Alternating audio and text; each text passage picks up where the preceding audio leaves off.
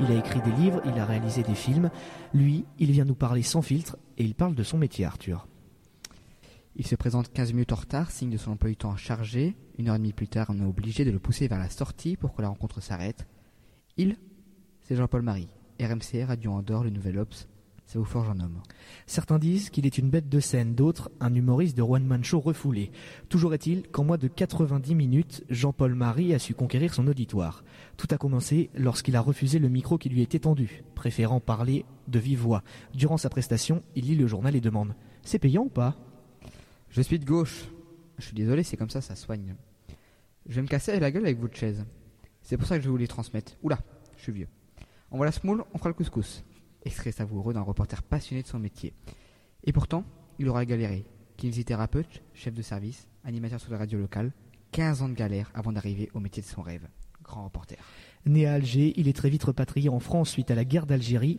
Lui, le métèque qui veut s'essayer au reportage. Mais la seule école de journalistes existante se situe à Paris. Trop cher, lui disent ses parents, pas grave, il part en médecine. Mais cela ne lui plaît pas. Le voici kinésithérapeute, pas convaincu non plus. Il suit une année de galère où il altère entre petits boulots jusqu'à vanter les rédactions dans un supermarché. Des réductions plutôt, une radio des Antilles, à Radio Andorre, puis à Radio euh, Monte Carlo. Il donne ensuite sa chance, mais cela ne suffit pas à Jean-Paul Marie, nouvel observateur. Le contact, sa carrière démarre, 30 ans. Ses articles sont une, une vingtaine par an. Sa réputation se fait rapidement, mais il restera fidèle à l'Obs. Il y a un an, le journal est vendu, l'occasion pour lui de quitter un bon terme de rédaction dans laquelle il a pu se rendre compte d'un monde en perpétuel mouvement. Aujourd'hui, le voilà auteur d'un livre sur les migrants.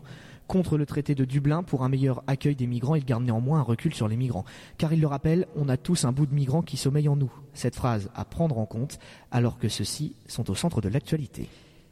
Jean-Paul Marie a justement répondu à nos questions. C'était vendredi matin.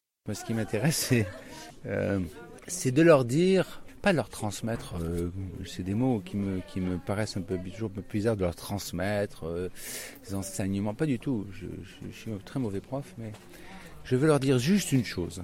Je veux leur dire, si vous avez le désir de faire quelque chose, si vous avez une passion, euh, si vous avez une envie qui vous, qui vous émeut et qui vous meut, qui vous remue, même si tout le monde vous dit non, même si on vous dit il n'y a pas de travail, il n'y a pas d'emploi, il n'y a pas de métier, il n'y a pas de débouché, fais pas ci, ne fais pas ça, etc. Ça nous rappelle quelque chose, fais pas ci, fais pas ça.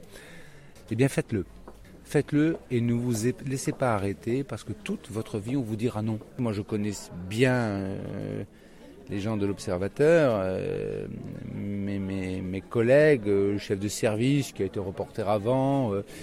Euh, le directeur de la rédaction, on avait un, contrat à la fois simple, tacite, c'est qu'on fait, euh, fait ce qu'il faut pour faire bien les choses. Maintenant, s'il y avait des choses extraordinaires, je leur disais, voilà, il faut rester plus pour telle chose, etc.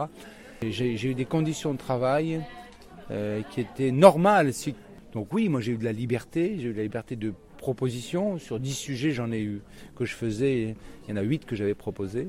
J'ai refusé le rôle de chef parce que j'aurais pas pu faire de reportage. Et chaque fois que je voulais faire du reportage, on me proposait d'être chef.